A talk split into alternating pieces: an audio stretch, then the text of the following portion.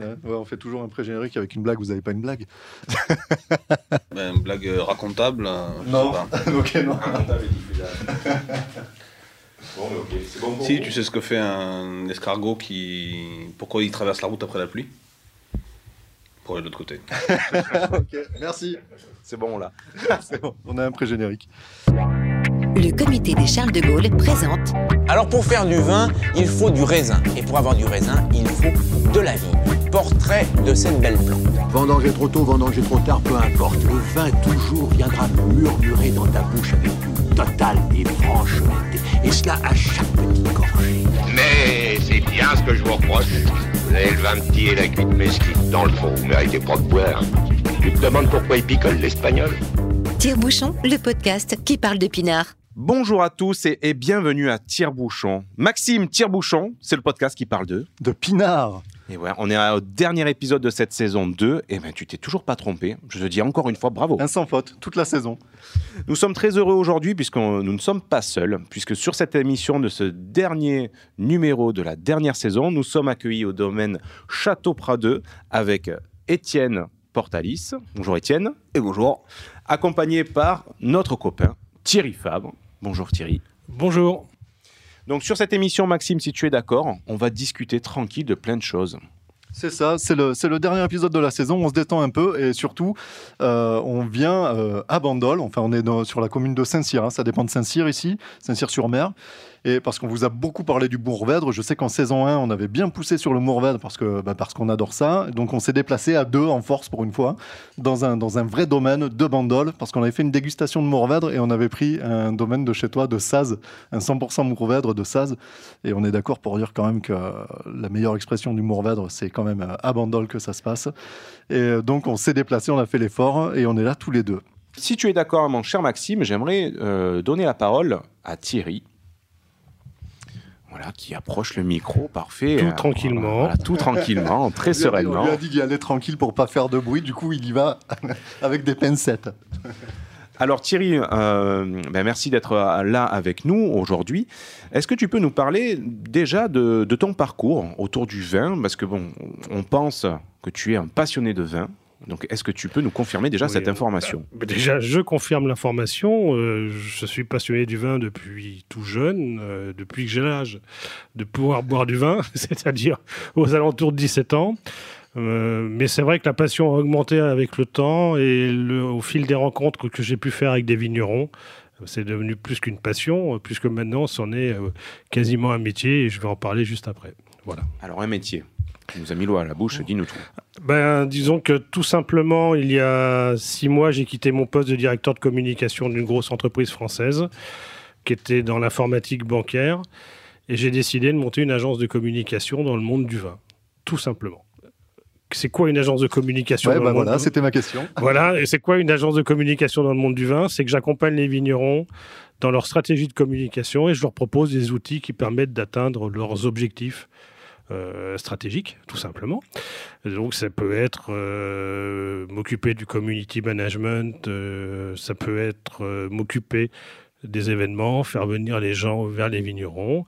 Ça peut être aussi créer une nouvelle étiquette. Voilà, c'est différents, différents sujets comme ça.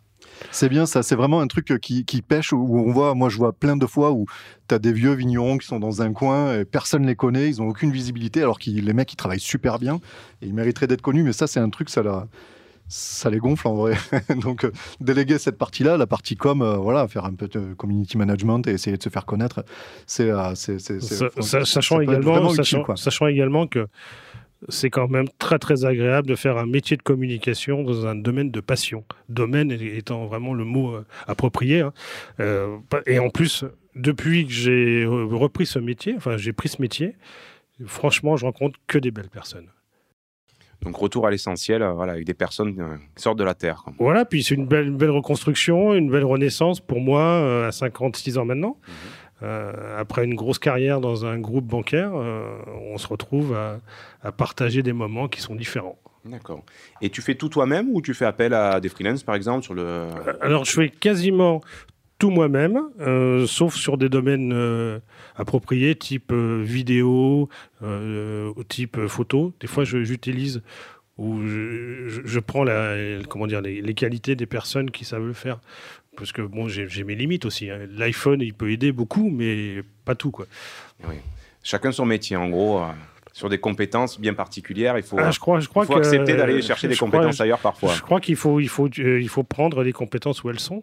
Les compétences des vignerons, c'est de savoir faire du très très bon vin, comme euh, vous allez vous en rendre compte avec Château Prado et Étienne Portalis. Mais les- les- on a aussi besoin de lisibilité, et ils ont besoin de lisibilité, de visibilité par rapport à, à ce qu'ils font.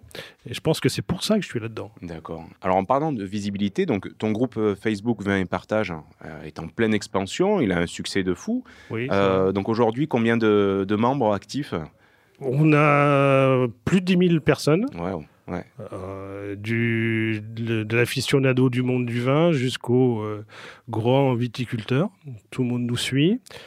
Et puis, il n'est pas vieux. hein, il, ce, ce club, il a quoi Un peu plus de deux ans? Deux ans, deux ans ouais, maxi deux ans. Une et belle quatre- communauté en très peu de temps. Une belle communauté qui fonctionne euh, très sincèrement. Pourquoi? Parce qu'on est dans la bienveillance.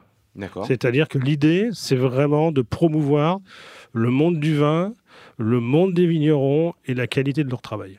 D'accord. D'accord, d'accord. Et qu'est-ce qu'on peut trouver comme, euh, comme type de sujet? C'est quoi? C'est par exemple demain, je, je fais partie de ton groupe, j'ai bu une super bonne bouteille chez un copain, je la prends en photo, je la publie. Voilà, euh, tout peut être simplement.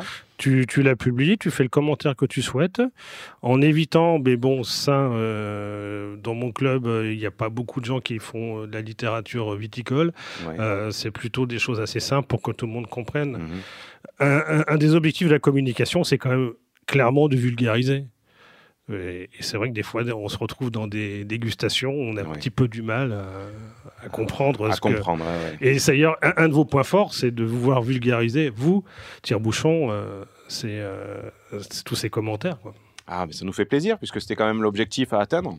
C'est ça, c'est ça. Et euh, enfin, pour être membre de, de ce fameux groupe aussi, il y a des fois des trucs intéressants où les gens demandent des conseils pour des accords mets et vins. Voilà, tout ça, à je trouve fait. ça, ça, je Tout trouve ça fait, sympa. Où, euh, tiens, j'ai une bonne bouteille là que ma grand-mère m'a filée ou quoi. Avec quoi euh, je l'accorde pour pouvoir euh, en tirer le meilleur parti finalement.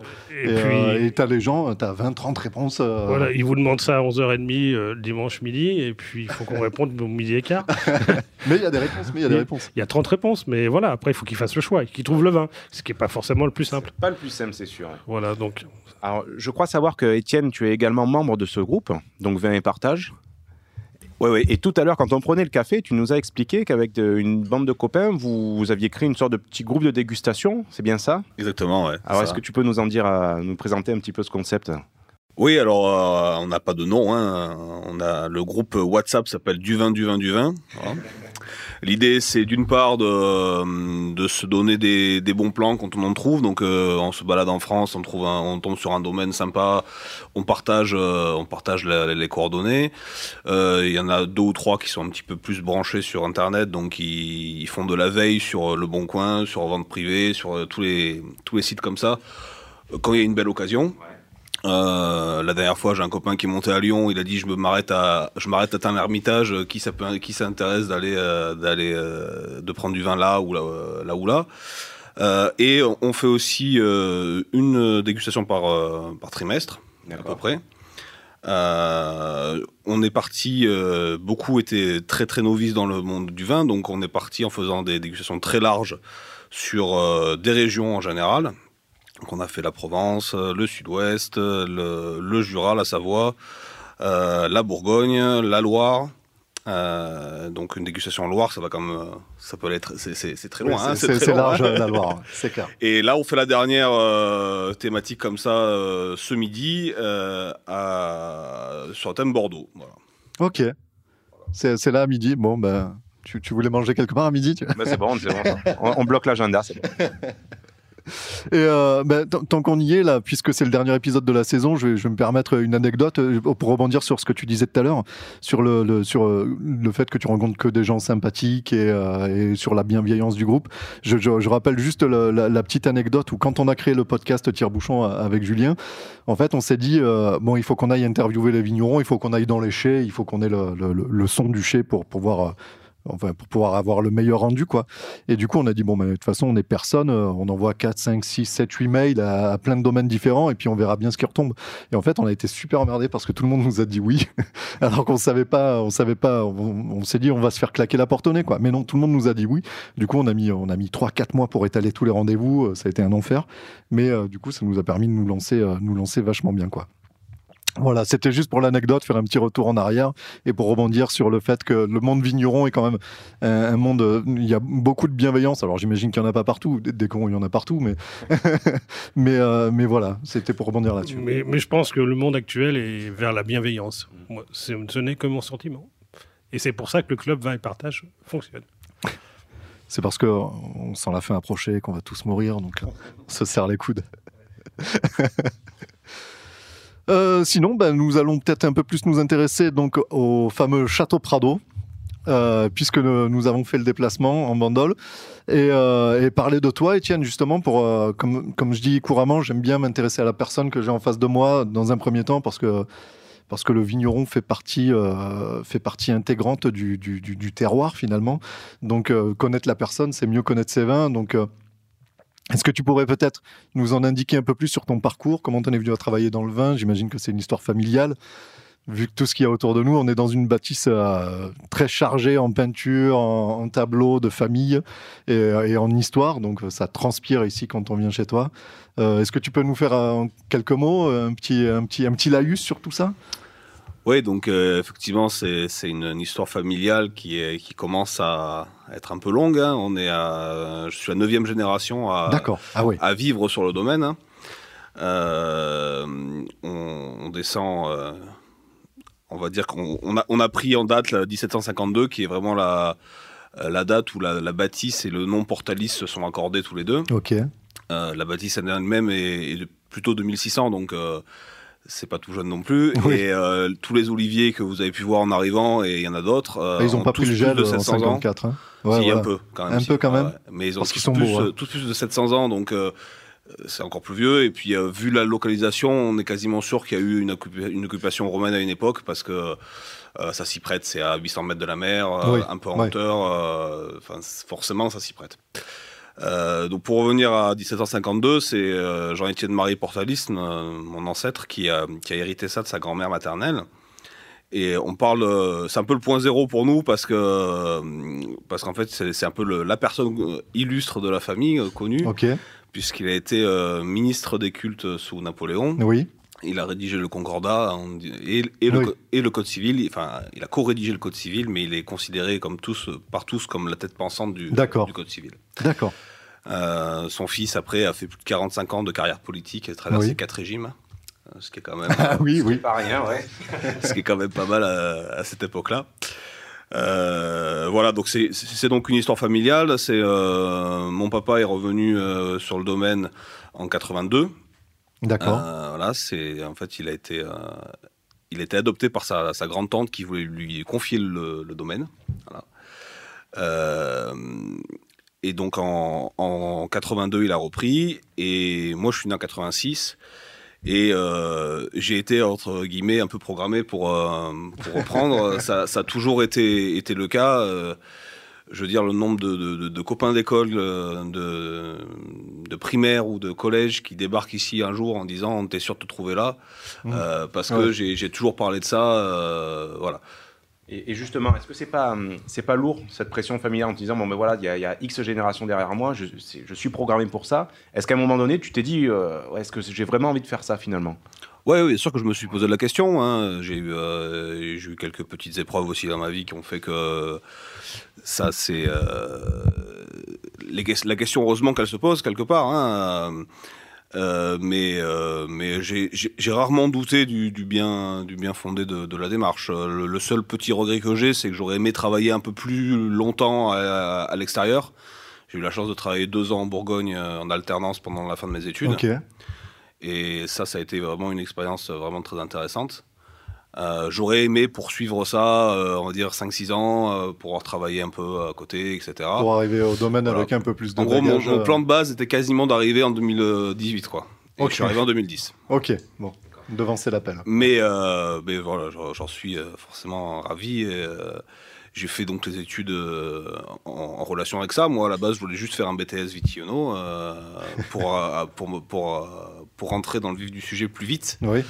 Et euh, mon papa m'a poussé à faire euh, une école d'ingénieur agricole. Et ce que j'ai fait, j'ai j'ai donc fini euh, mes études à Lyon à- avec le titre un peu pompeux d'ingénieur vitivinicole. Oui. Mais euh, ça change rien du tout au- à la pratique du terrain. C'est vraiment tout ça. euh, Ce qui est intéressant dans cette formation-là, c'est qu'on apprend plutôt à, à gérer une entreprise. D'accord. Euh, et c'est- de ça dont manque en général, je pense, Je les, trouve, les, les- ouais. les- les vignerons, puisque aujourd'hui on nous demande d'être euh, vigneron, mais euh, évidemment euh, gérant d'entreprise. Euh, il faut faire de la ressource humaine. C'est ça. C'est passionnant, mais c'est euh, c'est compliqué. Ça peut être compliqué. Euh, il faut, euh, on passe un temps fou euh, à faire de l'administratif. Dans les paperasses, moi j'en connais Ouais, un paquet qui se font une montagne à chaque fois qu'il faut déclarer aux douanes et tout, Voilà, qui se prennent des redressements et qui, parce qu'ils font pas les papiers en fait, parce que c'est des paysans, ils aiment passer du temps à la terre et, et c'est quand on Et nous, on a, une, on a un petit domaine, entre guillemets. On est, on est à un peu moins de 20 hectares aujourd'hui en production. D'accord. Ouais. Donc, on est une petite équipe dessus. Euh, ça fait que ben, il faut faire beaucoup beaucoup de choses. Euh, Mais oui, oui, c'est du boulot. J'ai pas de chef de culture. euh, J'ai un, un tractoriste qui est très bon et qui, qui me seconde bien, mais le chef de culture c'est moi, le chef de cave c'est moi, le directeur commercial c'est moi. Euh, C'est ça. Voilà. Donc, euh, mais c'est c'est vrai que c'est passionnant. C'est vrai que si les journées faisaient 40 heures, ce serait un peu plus intéressant. Mais Et sur toutes ces tâches que tu cumules en tant que euh, chef d'entreprise, en tout cas, laquelle te plaît le plus? Ça c'est une question un peu Une piège. question piège. Ou en tout cas, alors laquelle te prend le plus de temps? Parce que c'est vrai que la, la culture, en effet, on imagine qu'elle prend beaucoup de temps, mais on imagine que la, la commercialisation, en- bah, ça demande quand même de, beaucoup de temps pour aller peut-être démarcher des, des revendeurs, des, des négociants, je sais pas. C'est, euh, Ce qui me prend le plus de temps, c'est d'essayer de trouver du temps justement pour, euh, pour, me, pour poser et, écrire l'avenir en fait. D'accord. Puisque euh, 9 génération, j'espère bien qu'il y en aura au moins autant qui vont suivre. Ça veut dire qu'il faut pérenniser euh, l'outil, donc il faut euh, s'occuper du bâtiment, il faut s'occuper de la plantation de la vigne, il faut bien réfléchir à ce, ce à quoi on va planter parce que euh, réchauffement climatique, euh, etc., etc., euh, choix du matériel végétal. Il y a énormément de choses à, à anticiper. Euh, tous ces choix-là sont, sont cruciaux pour la- pour, pour l'avenir. Euh, certaines vignes de rouge de Mourvèdre que je vais planter euh, là dans les 2-3 ans qui viennent seront limite pas pour moi. D'accord. Tu penses aux générations futures Ouais. et pas seulement à toi, bien Voilà, la transmission de cette, entrep- euh, de, ce- de- de cette, euh, cette histoire familiale, parce que c'est plus qu'une entreprise, c'est une, Oui, tout à fait. ouais. c'est une vie. Hein, c'est clair que que ce soit lourd, euh, pas, ouais, je, je me pose même plus la question. C'est euh, comme ça. hein, euh, et puis je suis, je, suis- je suis vraiment ravi de de ce que je fais. Et d'ailleurs, euh, souvent j'ai des copains qui me disent honnêtement, euh, ce que tu ce que as, ce que as fait, c'est quand même pas mal. Je dis ouais, mais j'ai l'impression de rien avoir fait. Ça va, il reste du temps quand même. euh. Ouais, il reste du temps, il reste du temps. Et donc pour, pour en venir au domaine, justement, donc tu nous disais euh, une vingtaine d'hectares cultivés, plantés, euh, majoritairement Mourvèdre, je suppose. Mais est-ce qu'il y a, que du Mourvèdre ou il y a autre Non, chose non. un petit peu? Non, non, il y a, on est en Mourvèdre à 80% sur l'encépagement. Ouais. hein, on a du cinceau. euh. C'est le deuxième cépage le plus présent. Euh, le, le grenache. Grenache a- noir, ouais. Un tout petit peu de carignan. D'accord. On a un petit peu de counoise. Ça, je vous- je- on en reparlera de ce cépage, qui est à mon avis un cépage d'avenir, puisqu'il a la particularité de ne pas monter en, en degré alcoolique. Ok. Donc pour l'avenir, le réchauffement climatique, etc. Et oui, oui, oui, euh, parce que les grenaches, ils vont être amenés à être C'est pas un- un cépage quand même provençal qui est toujours utilisé à Châteauneuf-du-Pape. Ouais. Donc c'est pas quelque chose qui vient, euh, qui vient d'ailleurs qu'on qu'on vient parachuter. C'est un vrai cépage, c'est pas un hybride, c'est un vrai cépage. C'est vrai, voilà. Euh, et euh, j'ai un petit peu de barbarou, barbarou qui est un vieux cépage euh, Ouh, on connaît provençal, pas celui-là, non qui s'appelle aussi le rosé du Var. D'accord. Donc c'est un cépage à grains rosés. Ok. Euh, que je garde plus pour le côté euh, diversité, etc. Oui. Ça, pas forcément un intérêt œnologique euh, faramineux. Euh, du moins seul, c'est pas, je trouve que c'est pas fort, euh, Ouais, c'est pas incroyable. ouais. mais euh, paraissait relativement résistant aux maladies. Ah, donc ça c'est intéressant. ouais. c'est pas trop embêtant comme cépage. Voilà, c'est c'est- c'est assez intéressant quand même hein, à ce niveau-là. Donc, comme on l'a dit, le, le- le- le- le cépage du coin, c'est le Mourvèdre. Il est difficile à travailler, le Mourvèdre. J'ai cru comprendre que c'était un peu capricieux comme cépage. C'était compliqué. C'était sensible aux maladies. Ben, oui et non. Euh, c'est un cépage qui est à la fois euh, rustique et délicat. Euh, c'est voilà c'est vraiment un cépage qui est fait pour pour les pour les gens d'ici qui sont un peu un peu bourrins euh, etc mais avec avec un grand cœur et et ce- c'est vraiment un cépage qui qui fonctionne de la même façon Euh, il est il est sensible on va dire normalement au au mildiou et à l'odium hein, Ouais, comme les autres, ouais, comme oui. les autres beaucoup moins que le carignan D'accord. euh, par exemple, qui est vraiment une catastrophe au point de vue euh, odium. Euh, mais c'est un cépage qui est voilà, qui à la fois euh, dans la vigne et dans, dans, dans la cave demande demande de- énormément d'attention. Par contre, parce que comme c'est un cépage tardif, eh ben, il faut s'en Ouais. occuper plus longtemps que les autres. Mais il a quand même une résistance qui est, qui est, qui est, qui est, qui est assez intéressante. Moi, je trouve, euh, notamment dans la cave, on- c'est un, cépage qui, qui aime bien l'air, par exemple, qui aime bien l'oxygénation.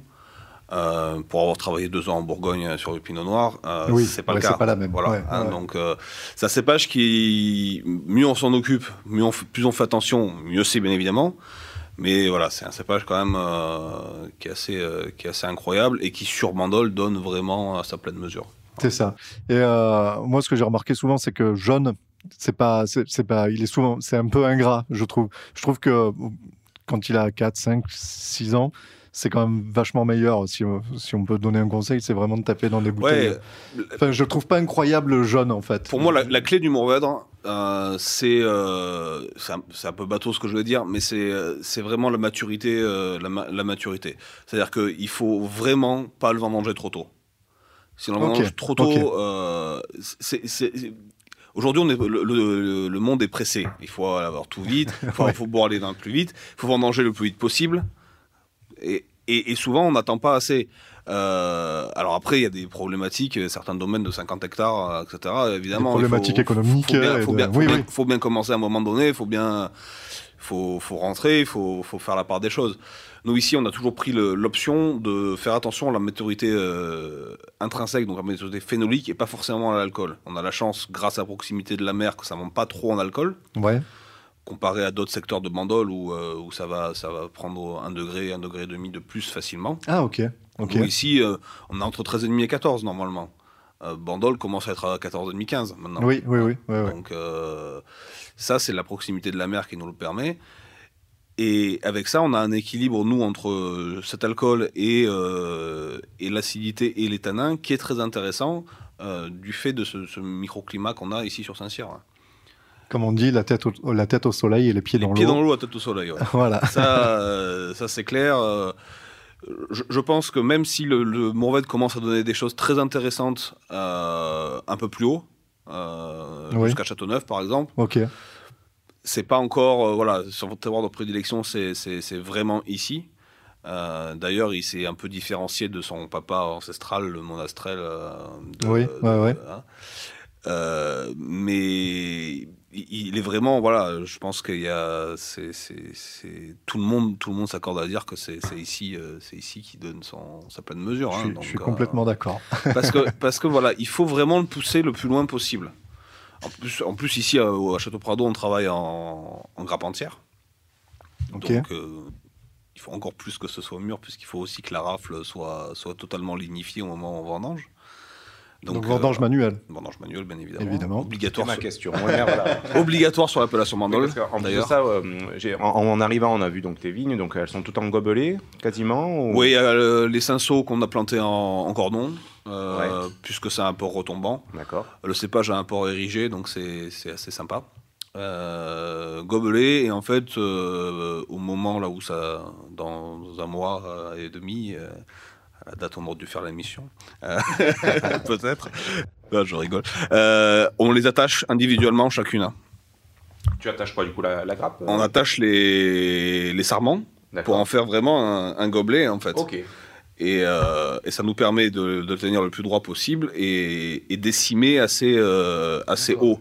Moi, je cime quasiment pas en fait. Voilà. Je garde énormément de, de- de- de feuillage. D'accord, d'accord. Donc ça, c'est un énorme boulot. Tu, les, tu les cercles en fait pour, Ouais, euh, un peu. Ah. C'est un peu ça. Je fais un peu comme de la, de la taille de, de- du paléchage à l'écha- à l'échalas, euh, comme il se fait en D'accord. contre ou euh, voilà. D'accord. Euh, j'ai peu de fils.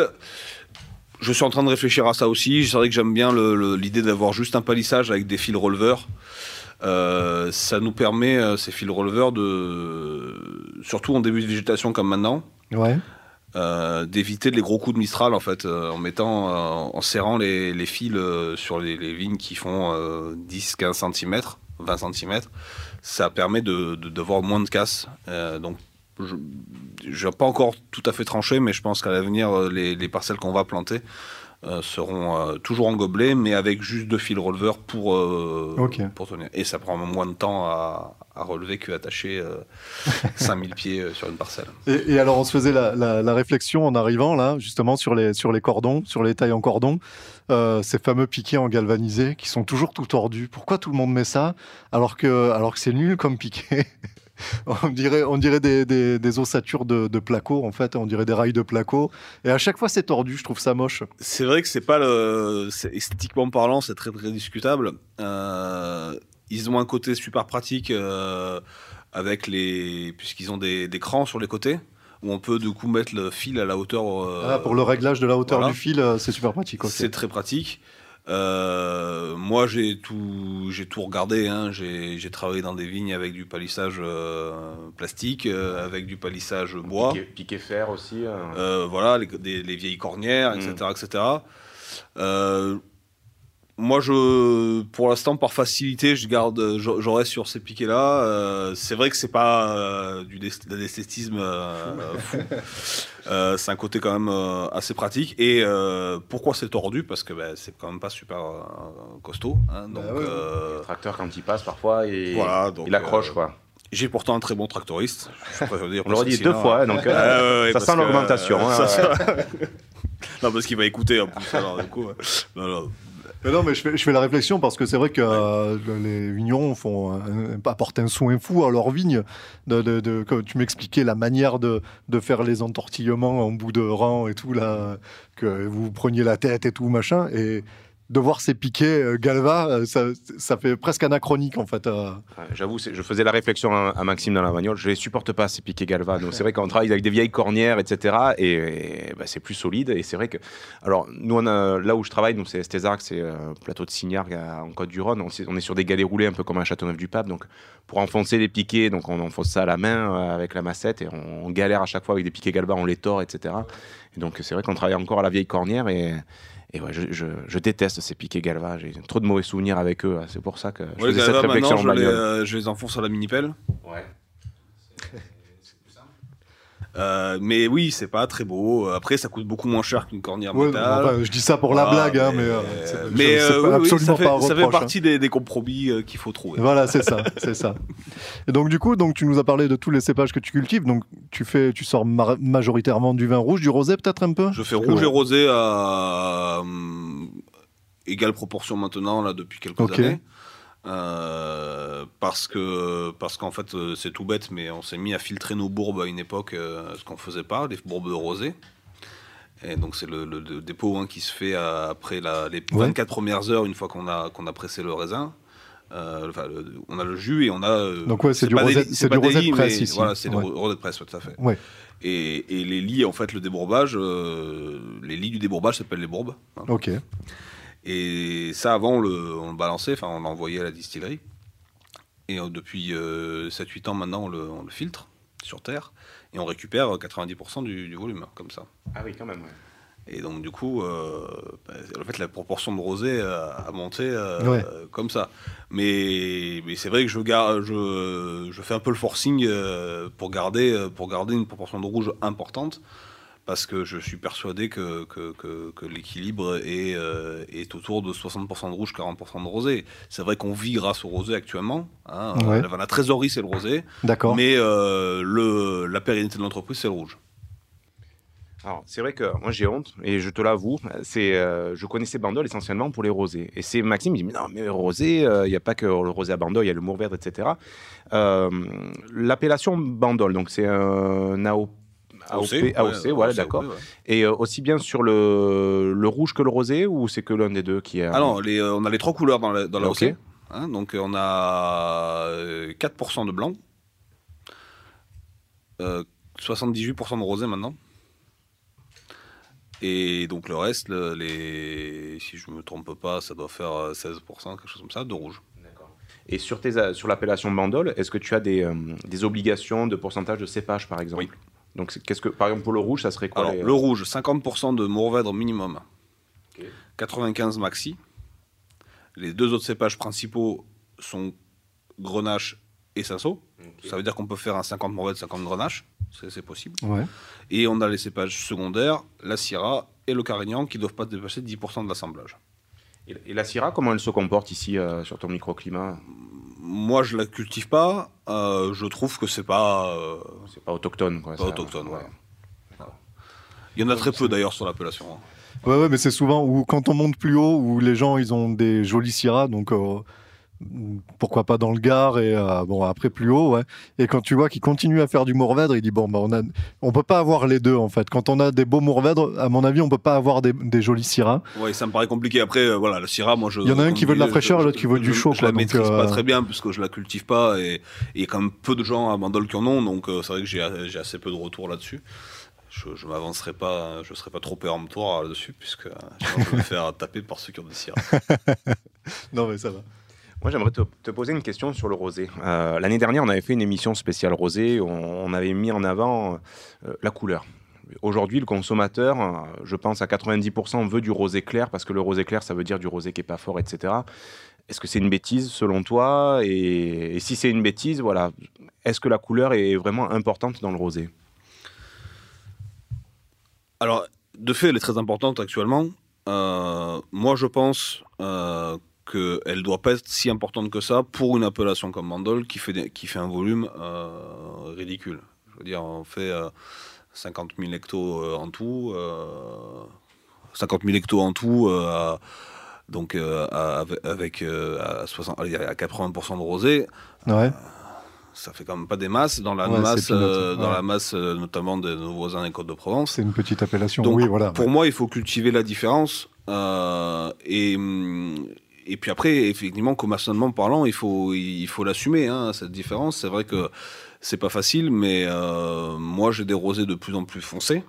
Euh, quand je suis arrivé en 2010, j'ai commencé à, à faire des rosés, euh, pas les plus clairs possibles, hein, mais je faisais très attention à la couleur. Aujourd'hui, je fais, j'y fais absolument plus attention. C'est que si s'il doit sortir, euh, Tu presses quand il faut, quand tu juges que, c'est bon quoi. c'est vraiment moi, moi, moi, je, je travaille vraiment à la, à la matière dans le vin. Ouais. Moi, je veux des, je veux des vins avec de la matière. Euh, avec le Mourvèdre, on est capable d'avoir ça.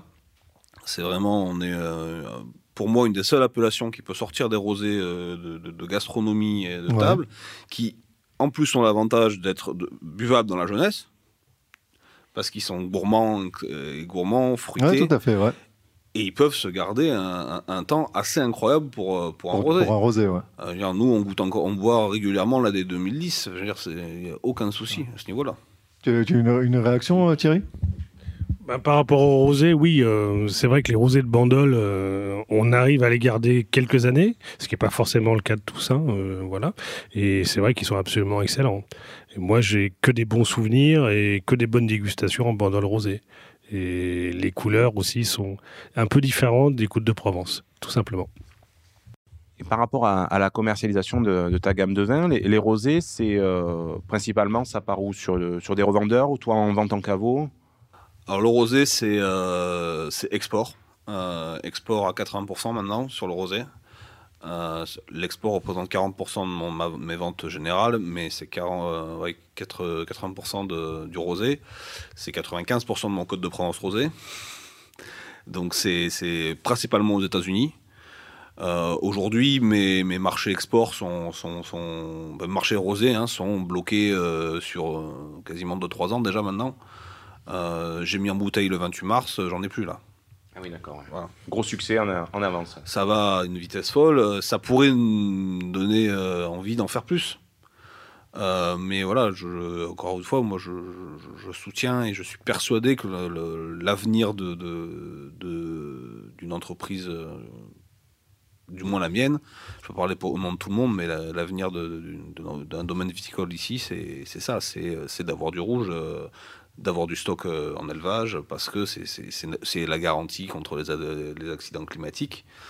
Euh, quand je vois certains domaines qui, qui sont ailleurs, hein, pas forcément sur, pas sur Bandol, mais qui sont basés sur 100% rosé. Ouais, c'est Euh, compliqué de mettre tous ces œufs dans le même panier. Moi, quoi. je trouve Ouais. ça euh, Assez dangereux. euh, assez dangereux. Après, euh, chacun fait comme il veut et, euh, et- et voilà. Mais euh, nous, à Bandol, il faut garder les, les, les rouges. Euh, pour l'instant, c'est encore 18 mois d'élevage obligatoire. Euh, une, partie, euh, une grosse partie des vignerons a demandé à que ça passe à 12 mois. C'est en étude pour l'instant. Ok. Moi, je fais euh, 4 ans d'élevage sur les rouges. Ouais, d'accord. Là, tu mets, euh, tu mets en bouteille du 2015. J'ai euh, mis le c'est- 2014. euh, 2014, ah, ok. euh, J'ai mis le 2014 euh, en septembre dernier, donc euh, le, Ouais, mais le c'est 2015 parfait. sera, sera en août, en août là, oui, c'est ça. Ouais. Mais c'est ce qu'il faut. Alors ça fait, ça fait, ça fait énormément de, de stock, hein, Ah ouais, du coup, oui, c'est compliqué. mais ouais. euh, admettons, j'ai grêlé les deux dernières années, pas énormément, mais j'ai pris 15-20%. Euh, et ben je j'ai 4 ans pour, euh, pour, euh, pour anticiper la, la hausse de prix que je vais faire. Ok, ok. euh, etc. C'est- quand même un confort. Et à côté de ça, bah, j'ai le rosé qui me permet de, qui permet De gérer le bah, quotidien. de gérer le quotidien, ouais, tout à fait. hein. Et euh, bah, pour- en revenir encore une nouvelle fois au Mourvèdre, il n'y a pas toujours eu du Mourvèdre spécifiquement dans cette région. Ça s'est vraiment fait après, euh, après, après le phylloxéra, il me semble, non? Alors, il y en avait euh, Il y en avait un peu quand même après le déjà. phylloxéra, il y en a toujours eu, Ouais. beaucoup. Après, comme toutes les régions viticoles de France, le, cette époque-là, on faisait du, du vin aliment, hein, donc. Oui, il y avait, euh, peut-être pas au niveau de, de, de certaines, de certaines régions comme le Languedoc, mais on avait quand même de, le- de l'Alicante à foison, du Carignan, euh, le Grenache évidemment beaucoup. Après, on avait des cépages euh, comme le Mourvaisan, qui, qui a quasiment disparu aujourd'hui, qui était un cépage euh, relativement productif et qu'on a trouvé, euh, qui a été jugé trop, trop simple ou euh, pas assez. euh, pas assez quali- qualitatif. Donc, euh, il a été euh, abandonné. Moi, je suis persuadé qu'il faut qu'il revienne parce que, parce que dans la perspective, encore une fois, d'anticipation euh, Oui. climatique, euh, le Montvaison. Tu, tu euh, penses qu'un jour il fera trop chaud pour le Mourvèdre? Non, je pense pas parce que on a quand même, euh, on a quand même la. euh, Le, on, on voit ce qui se passe avec le, le monastrel à, à Alicante, par exemple, Ouais. sud de l'Espagne, où euh, il, vit, il, vit, il vit très bien. C'est sûr que c'est des rendements faibles. Euh, c'est sûr que le- du coup, les, les- le profil euh, bah, ser- serait complètement différent de ce qu'on fait aujourd'hui. hein, ça, c'est évident. Euh, mais euh, le- le- le- la vigne est quand même euh, une des plantes. une des, une des plantes qui donne des fruits qui est quand même la plus résistante que je connaisse. Ouais, qui s'adapte bien, Ça ouais, qui- très ouais. très bien. Donc euh, non, je, je suis vraiment pas inquiet pour le Mourvèdre. Ok. euh, ça va. il Sauvé. N'y a pas de souci, il n'y a pas de souci, heureusement qu'on l'a. Et, et c'est pour ça que dans l'encépagement, on en a autant, parce que mon père, lui, a vraiment fait le choix, euh, se disant, on a un terroir fabuleux pour le Mourvèdre, il faut, euh, il faut jouer dessus. C'est ce que je réponds à tout le monde quand tout le monde me demande, mais vous faites pas de blanc? Euh, non, parce que euh, pour l'instant, on n'arrive pas à faire du blanc de noir chez nous, hein, c'est un peu compliqué. Euh, et on est en train de travailler sur une, une souche qui a été trouvée de Mourvèdre blanc. Donc il y a eu des, Oh. des- ouais, des parcelles expérimentales dans, dans le secteur là. Et si, ça, si c'est intéressant, évidemment qu'on se penchera sur la Ah bah question. Oui, oui, forcément. Mais moi aujourd'hui, faire du blanc euh, avec euh, de la clairette et de l'uni sur Bandol, sur un secteur euh, comme à Prado, qui est, qui est orienté plein sud, euh, je, je, je- je- je Ouais. suis sceptique. Voilà. Ouais, ouais, ouais. Euh, et, faire du vin pour faire du vin, ça m'intéresse pas. Je pense qu'on peut, on a, aujourd'hui, on est concentré sur rouge et rosé parce que euh, je suis intimement persuadé qu'on peut faire des très grands vins Ah oui. sur ces deux couleurs-là. Voilà. Euh, blanc, j'ai quelques collègues de Mandol qui font des choses très intéressantes. Euh, ils vont rigoler en écoutant le, le podcast.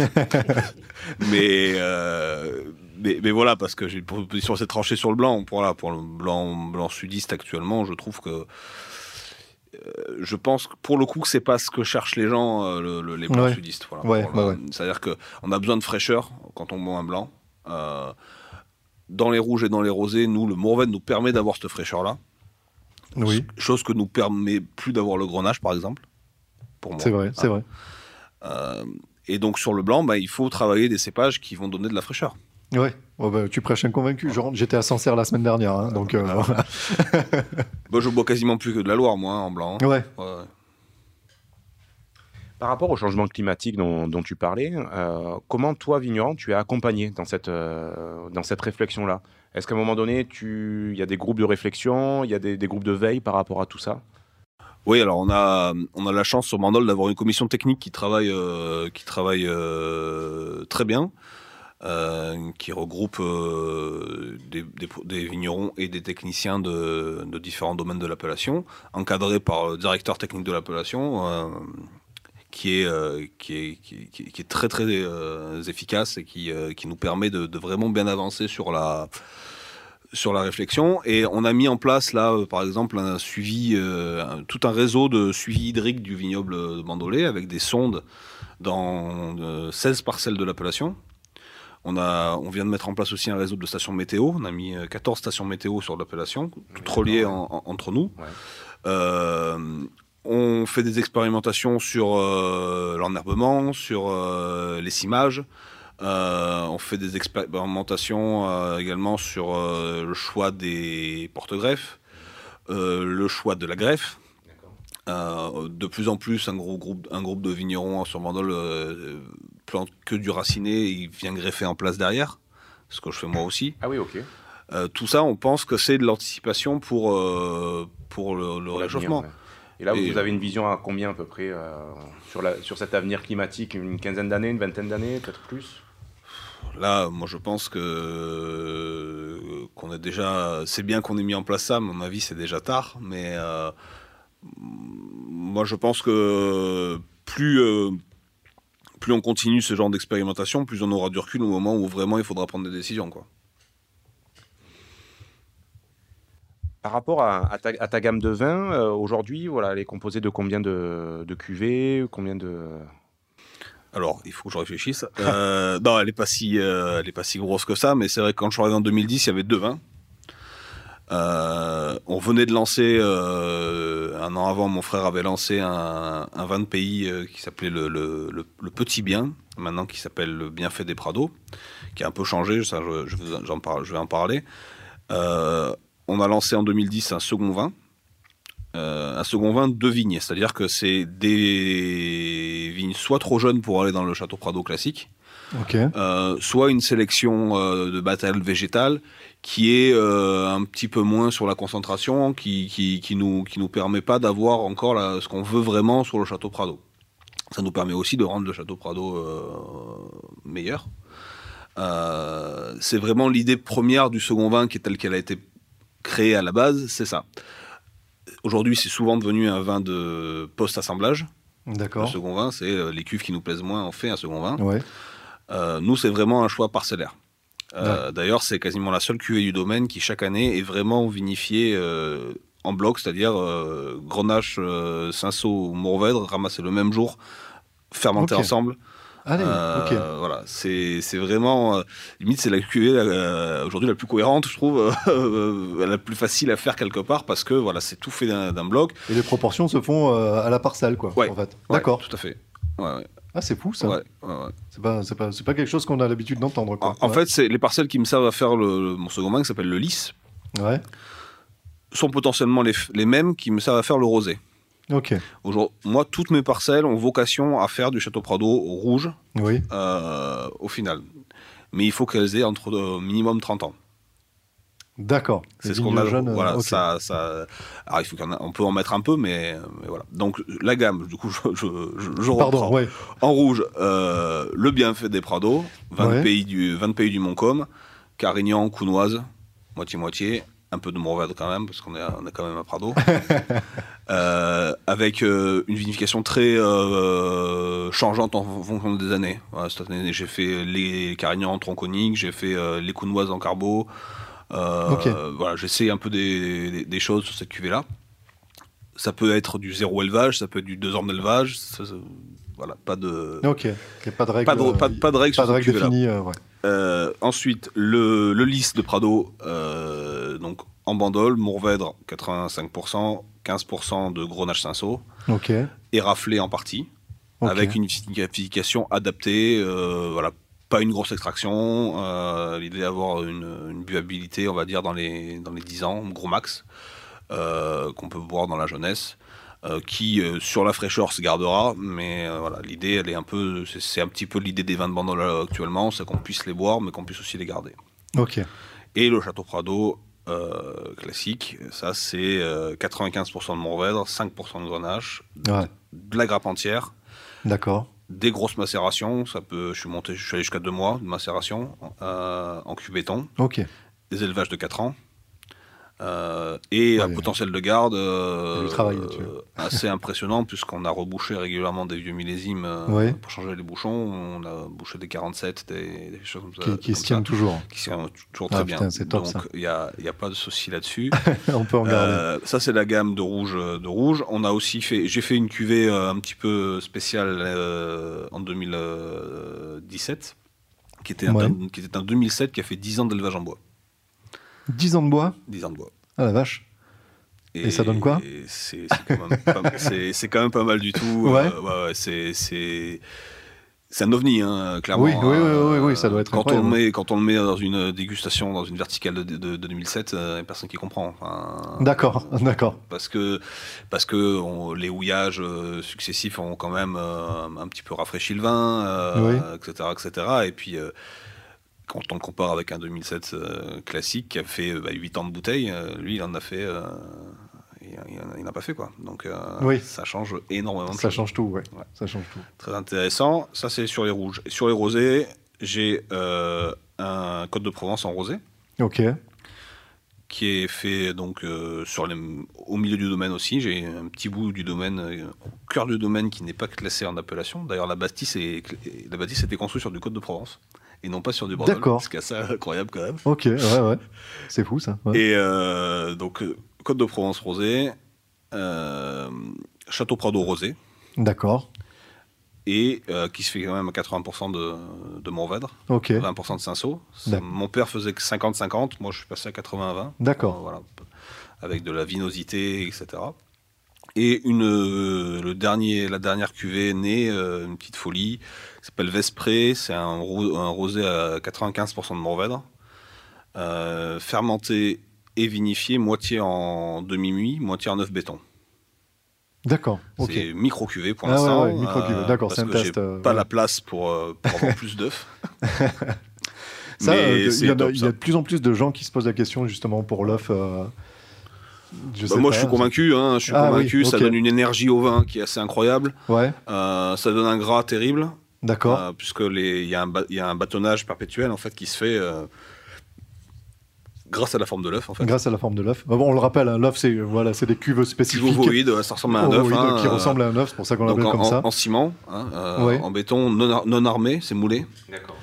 Euh, D'ailleurs, mes cuves, ce que j'appelle mes cuves béton pour de fermentation, euh, en fait, elles sont pas vraies, elles sont juste revêtues en ciment. Sinon, elles sont, euh, elles ont été faites au, 18 au 19e siècle. Donc, euh, c'est des cuves, des vieilles cuves Du- que tu as. Quoi. ouais, non, non. Là, je parle des cuves classiques Ah, pour. pardon, euh, oui, ouais, ok. ouais.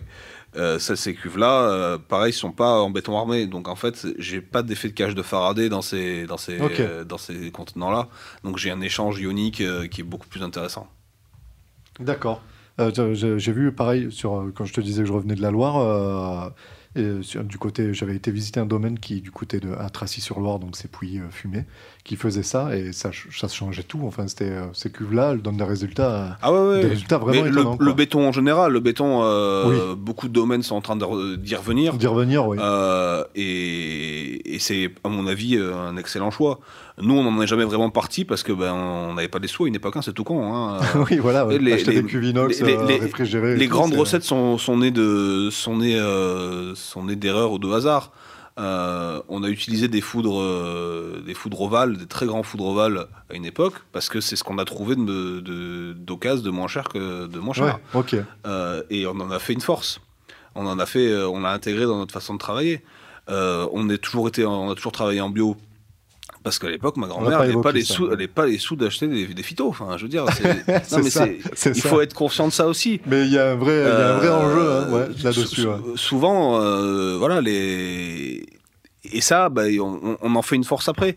Et on, je- si on va changer une. Je change mon, mon pressoir, euh, parce que le mien pète, j'en suis Ah ouais euh, bah, ça changera un peu les vins, mais il faudra pas le, faudra l'intégrer dans la façon de travailler en amont et en aval. Tout à fait. Tout ça, en fait, doit s'harmoniser. Euh, mais il faut, faut pas se leurrer. Hein. Les, les- les- les grandes découvertes euh, sont, toujours, euh, sont toujours le fruit du hasard. C'est ouais, et souvent né d'une contrainte. euh, Très souvent. et voilà, on fait avec, et du coup, on arrive à bien se démerder, quoi. Et du coup, au niveau des accords mets et vins, euh, ça, ça fonctionne comment Alors, simple, hein, me sort pas des plats trop compliqués, mais Non, bah, je suis pas quelqu'un de très compliqué. Euh, bah, sur les rouges, euh, en étant très classique, hein, c'est vrai que c'est très gibier. ouais. Alors j'ai mes clients qui me disent ah ouais, on mange pas du gibier tous les jours, euh, etc. Ah, etc. Faut pas tuer les animaux, euh, etc. Euh, non, il faut des il faut de des, des viandes rouges évidemment hein, quand même qui ont qui ont du qui ont du répondant. De- du, voilà, faut pas hé- hésiter que ce soit assaisonné. Je veux dire le, le est très, très épicé, donc il, il supporte très supporte très bien, très bien, les, ouais. les- les vins épicés. Euh, Même avec des plats orientaux, peut-être ça pourrait les bien rosés, passer. Plus les Ah, rosés, plus le rosé à ce moment-là, ok. Le rosé parce que le gras du rosé va vraiment un peu euh, Ah, absorber euh, les épices. Et puis il, il a ce côté aussi très épicé qui va bien. C'est vrai que sur la cuisine ori- orientale, le rosé va très bien. Va très bien sur tout ce qui est euh, crustacés, évidemment. hein. Ouais, Euh, ouais, ouais. euh, je veux dire, moi, j'ai euh, un de mes plus beaux, souvenirs, c'est un Prado rosé 75 avec un avec un, un homard grillé. Enfin, je veux dire, alors c'est sûr qu'on n'en mange pas tous les jours. Ouais, bon. Euh, Quoique j'ai des copains bretons qui en mangent quand même régulièrement. oui, oui, hein. oui. Les pays de la mer, ouais.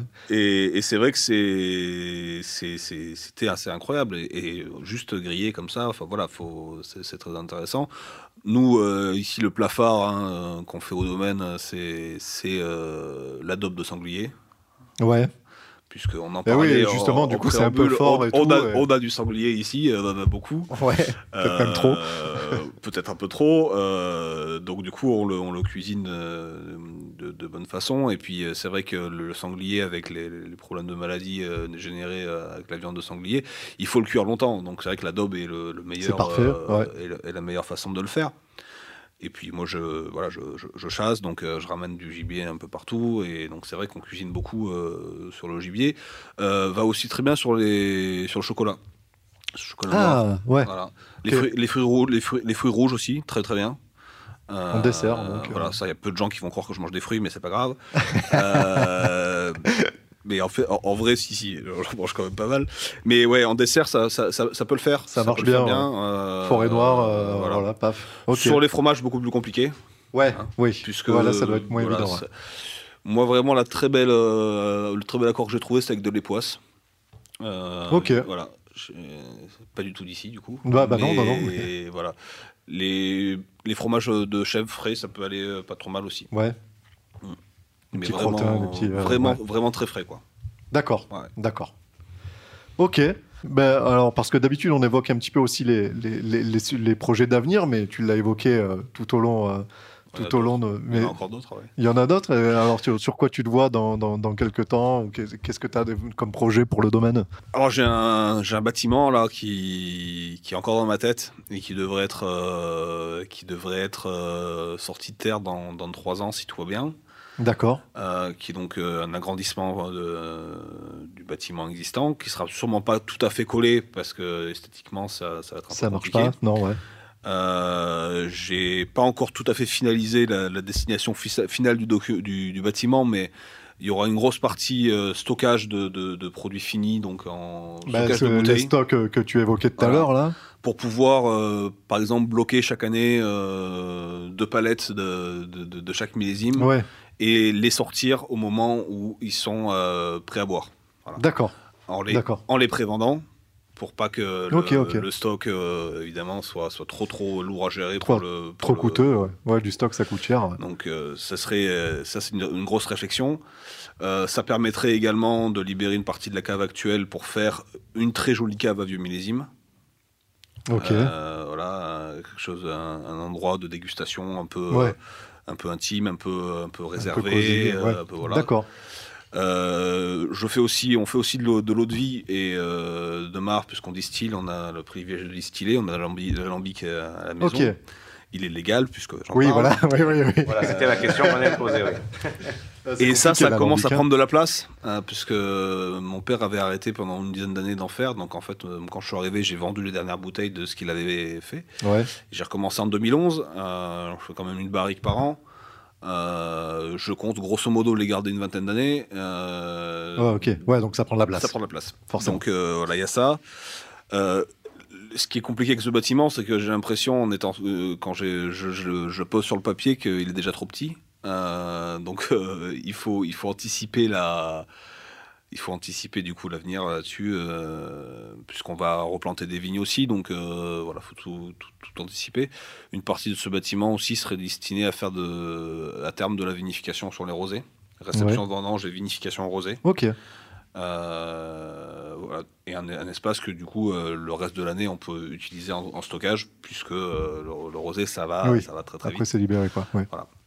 Idem, j'aimerais pouvoir garder 2-3 000 bouteilles de rosé pour les vendre vraiment à un an voire deux ans puisque, puisque moi j'estime que c'est là où il se voit. C'est là, mieux. c'est là où il a son plein potentiel. D'accord. Voilà, il y a ça, il y a après projet autour de, de, de- de- de la gastronomie puisque mon frère est un excellent cuisinier et on a, Ah. on a toujours eu ça en tête.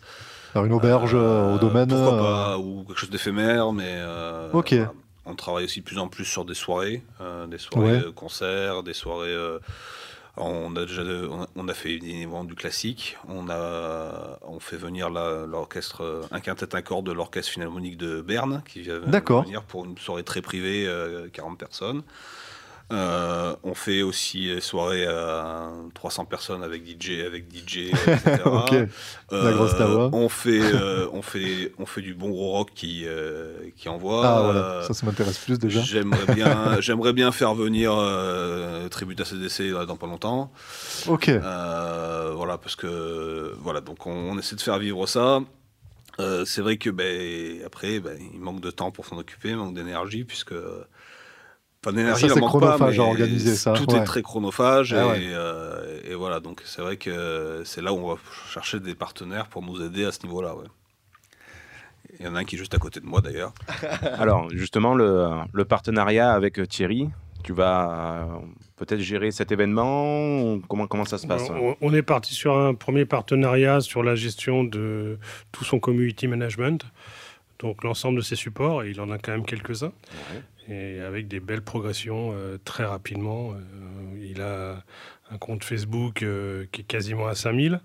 Il a une page Facebook qui évolue euh, de manière exponentielle. D'accord, oui. Et puis voilà quoi. Puis- Instagram aussi, on l'a vu. hein. Par Ah. contre, le Twitter, il n'y a rien. hein. Il y, a, il y a cinq Oh. publications, il ne se passe rien sur Twitter. Il va falloir Ouais, régler ça, monsieur Fabre. Et il faudra, il faudra régler ça, mais c'est vrai que c'est aussi des choix. Euh, la communication, euh, c'est important, mais il faut avoir euh, choisir le bon support. Est-ce Oui. que Twitter Oui. est le bon support pour parler du monde du vin? Euh, C'est une question qu'on peut se poser. Je sais pas. Ouais. C'est tout simplement c'est une question qu'on s'est posée avec Étienne de toute manière. Oui, oui, oui. Bah, nous, on le voit euh, aussi. c'est pour notre retour d'expérience. hein. C'est vrai que on a curieusement, alors que Twitter a l'air d'être beaucoup plus actif dans le monde du podcast Mm. au niveau des plateformes, mais vu que nous, on parle de vin, on a plus de monde qui nous suit sur Facebook que sur Twitter finalement. Oui. C'est peut-être que euh, une certaine maturité de l'audience euh, un peu supérieure sur, euh, sur Facebook, je pense. Sachant que Twitter, au départ, ça a été créé pour euh, le monde euh, des journalistes qui étaient dans les salles de. en- ou dans les palais, de presse, ou- ouais, ou dans les palais de justice pour pouvoir communiquer en 140 signes le plus rapidement possible. Mais euh, voilà, donc c'est une question qu'on se pose avec Étienne, mais on, on- on a un bel, un bel accord de partenariat. hein. On n'a pas la relation client-fournisseur, Ouais. on a vraiment la relation de partenaire tous les deux. Une vraie relation de confiance. euh, Voilà. Quand on parle de, quand on parle de belles personnes, euh, voilà, un bel exemple. un bel exemple. Alors, avant de vous poser euh, la dernière question euh, rituelle qu'on pose à, chaque interview, je veux vraiment euh, rappeler à tous nos auditeurs que ceux qui ne connaissent pas justement le terroir de Bandol et le Mourvèdre, vraiment euh, pas hésiter à essayer de s'en procurer par tous les moyens et d'en goûter. Donc, Château Prado, par exemple, hein, pour, euh, au hasard, hein, je sais Ouais, pas. ouais. totalement au hasard. Complètement au hasard.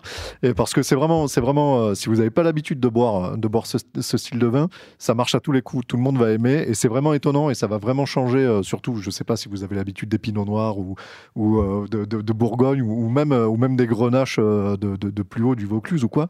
Ça vraiment, ça dénote, ça dénote. C'est très agréable et c'est- ça, ça change. Enfin, moi, j'apprécie beaucoup. euh, je le redis encore, euh, j'étais en vacances dans le Sancerrois la semaine dernière. J'ai ramené au beau-frère une bouteille. euh, alors, c'était pas un château Prado, c'était un domaine de l'Olivette au Castellet. Et ça a marché direct. Tout le monde a fait waouh. Et il y, a- un effet wow avec le Mourvèdre, avec le, le, bandol rouge. Ça, ça marche, ça marche à tous les coups. Voilà. Sinon, alors, donc la, la dernière question qu'on pose à chaque fois, si tu devais, Étienne, choisir un vin, alors essaye de pas choisir un bandol euh, ni un vin de cave, mais ce qu'on aime bien, c'est le, vin, le vin bonbon, le vin gourmandise, sans accord mais vin particulier, un truc que tu boirais le dimanche après-midi à l'ombre de la tonnelle, dehors tranquillou, un truc qui se suffit à lui-même. Qu'est-ce que tu choisirais? De France, du monde, de, de où tu veux? Alors déjà, c'est compliqué de faire le choix entre une bouteille. En général, c'est c'est un peu plus ce qui part. hein. Euh, mais euh, là, après, il y a tout, euh, tous les copains qui vont m'appeler, disent pourquoi t'as pas dit c'est bois Pourquoi t'as pas dit bois Euh, Là, comme ça, je dirais euh, domaine de la Réaltière à, à Riance. Ouais, ok. Pierre Michelin, domaine qui euh, biodynamie depuis depuis pas mal d'années maintenant, qui qui fait vraiment quelque chose. je trouve qu'il est arrivé dans un équilibre assez assez faramineux dans ses vins. Ouais. Euh, voilà. Et puis euh, sur le, le petit canon, il a il a un truc qui s'appelle Cusec, voilà. Et euh, Ça porte bien son nom. Ça porte très bien son nom. c'est super bon, mais c'est tous ces vins sont très très très très bien travaillés. Et, moi, j'adore vraiment ce qu'il fait. D'accord.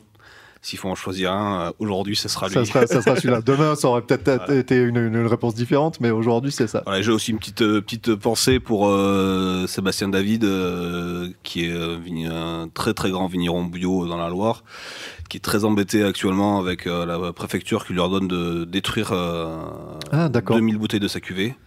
Ah, j'ai vu passer l'article. Ouais. Oui, et il demande, Et- il demande à pouvoir se, se voilà. justifier avant la destruction Exact- de ses exa- bouteilles. Quoi. Exactement. Voilà. C'est ça. Et donc, euh, bon, au moment où on passera cette émission, j'espère que ça sera, sera bien terminé pour lui. Et, euh, On l'espère tous, Voilà. ouais. Ouais, ouais. Thierry, tu vas peut-être te livrer à l'exercice aussi du, du vin gourmandise. Ça va être très compliqué parce que je vais me faire Ah des, non, me mais faire des bah, amis. quand on est gourmand, euh, Je, je on dirais tout, euh, mes belles découvertes, domaine des sept clos euh, euh, sur Visan. Euh, Ah, Visan, ok. ouais, c'est vraiment une découverte. Euh, J'étais au salon de Pertuis et j'ai goûté leur vin et je me suis dit c'est pas possible, c'est exceptionnel. Euh, je suis en, en- en deux, mais pas en deux euh, dans le classement. Mais deuxième idée, c'est la Mongestine, Artigues, la Mangestine, ouais. dans le Var. Oui. Ils font un pinot qui est que je trouve absolument exceptionnel et une roussanne euh, magnifique. C'est un exemple. hein. Oui, oui, oui. Et puis euh, après, pour remonter, peut-être euh, très sincèrement euh, parler de Montirius, qui sont des pionniers dans la biodynamie et qui vraiment, euh, bah, d'une part, sont des gens passionnants, mais également qui font des vins exceptionnels. D'accord. Mais il y, en a- y y en beaucoup d'autres. hein. Il y en a plein. Bah oui. il y a, non, y a il y en a d'autres. Il y a... Oh, Tu as triché parce que tu, tu en as dit trois. Moi, je- j'essaie de, ré- de- j'ai essayé de, de- de- de respecter. Évidemment, il y en a des, il y en a des, des, des wagons puisque euh, boire un canon, c'est sauver un vigneron. Ouais. Et euh, il faut pas la vigne, il y a de l'espoir. Exactement. Bon, bah, très bien. Euh, Julien, alors je te propose de conclure. Donc c'est le dernier épisode de l'année. On va pas se voir pendant tout l'été, Julien. Ah, enfin, j'ai envie de te dire. en flure, oui. Ouais, Bon. ouais, on va se prendre deux mois de vacances bien mérités. C'est ça, c'est Bon, On ça. va pas disparaître totalement de la grille Oh, quand on, même. va, on va essayer de balancer deux trois trucs sur vos flux RSS, donc euh, donc euh, restez restez connectés. On se retrouve à la rentrée. Il y aura une saison 3. Absolument, une saison 3, euh, donc une saison 3 de tire-bouchon. Et on parlera peut-être pas des points vignes euh, la prochaine fois, mais bon, ça vous verrez en écoutant l'épisode de septembre. On va essayer de se renouveler un petit peu parce que c'est vrai que ça fait deux ans qu'on vous raconte euh, le, le temps de la vigne, donc vous devez commencer à connaître. hein. En septembre, c'est les vendanges, euh, après on taille, après on, on regarde les bourgeons et, euh, et ainsi de suite. Donc Mais ça, tu connais tout par cœur. bah, écoute, je t'écoute religieusement chaque mois, Julien. C'est pour ça, ouais, super. non, non, on parlera d'un autre truc, d'un euh, voilà, projet plutôt intéressant. Donc, soyez au rendez-vous au mois de septembre. En tout cas, on a passé une super saison. Je sais pas pour toi, Maxime. Moi, je me suis régalé. Je me suis Ah ben, régalé. impeccable. Bah, écoute, euh, on va remercier les personnes qui nous ont accueillis. Donc, euh, Étienne, merci pour euh, l'accueil. euh, Ben, de rien, c'était un plaisir. C'était un plaisir. Merci Thierry, en tout cas, pour euh, bah, de nous suivre également. Donc, euh, merci de, de nous relayer sur, de temps en temps donc, sur ton groupe 20 et partage que l'on rappelle. Systématiquement, il, il poste avant moi. Quand je poste l'épisode, il poste avant moi sur le Mais groupe. ça- Je ça- sais pas comment il fait pour récupérer l'adresse. ça, ça a été un vrai plaisir. Franchement, très sympathique. Ben, merci messieurs, merci à tous, merci à tous nos auditeurs de nous avoir suivis sur cette saison. On vous souhaite un bel été et on se dit rendez-vous en septembre. Bisous. Ciao L'abus d'alcool est dangereux pour la santé, à consommer avec modération.